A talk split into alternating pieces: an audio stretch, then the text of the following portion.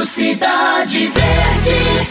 Ouvintes da 105, ótima semana para todos vocês. No fim de semana eu acompanhei o Picos Pro Race, prova de mountain bike, lá em Picos, aliás, passando pelas cidades também de Santana do Piauí e São José do Piauí. Muitas subidas, muitas descidas, prova difícil, 94 quilômetros de trilhas para os atletas profissionais, trilhas menores para os atletas de outras categorias, mas que não deixaram também de ser um desafio, uma prova muito difícil, muito dura, do jeito que os atletas estavam esperando.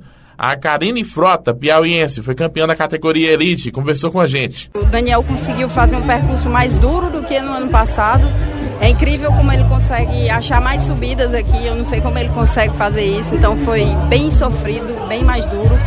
Para mim foi um foi um, muito duro. Eu venci a mim mesma durante muitos, muitos momentos no percurso. Eu, eu começava a, a me julgar e, sabe, ficava meio louca no percurso. É muito difícil, você começa a pensar um monte de coisa, mas graças a Deus dessa vez a cabeça não dominou o corpo e deu para terminar. Valeu Karine Frota que conquistou o seu segundo título consecutivo no Picos Pro Race.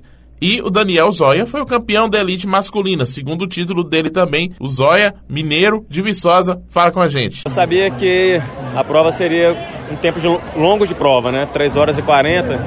Né? Então procurei andar num ritmo forte, mas confortável, que eu conseguisse suportar até o final da prova.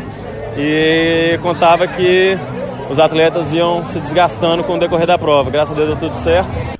Valeu, Daniel Zóia. Os resultados completos de todos os participantes, quase 400 participantes do Picos Pro Race, você confere no cidadeverde.com barra na esportiva. Lá você também tem fotos de toda a cobertura que a gente fez ao lado da Roberta Aline, repórter fotográfica do cidadeverde.com. Imagens das subidas em Santana do Piauí, os atletas empurrando, fazendo um esforço danado para poder conseguir passar pela primeira de seis subidas que eles tiveram que fazer. Quando eu falo de subida, não é uma ladeirazinha qualquer, não. Nesse dia, no domingo, que a gente acompanhou na prova, em Santana do Piauí, era possível ver a neblina cobrindo a cidade de Santana, no ponto no alto onde os ciclistas tinham que chegar. E as descidas também eram íngremes, precisava de muito cuidado para os atletas poderem fazer esse percurso. A nossa equipe viajou a convite da organização do evento, que já confirmou a edição de 2020 para o início de julho, com dois dias ao invés de um dia de competição. Como eu falei, mais detalhes sobre essa prova você confere no cidadeverde.com barra na esportiva. E eu desejo a todos vocês uma ótima semana. Rádio Cidade Verde, 105,3.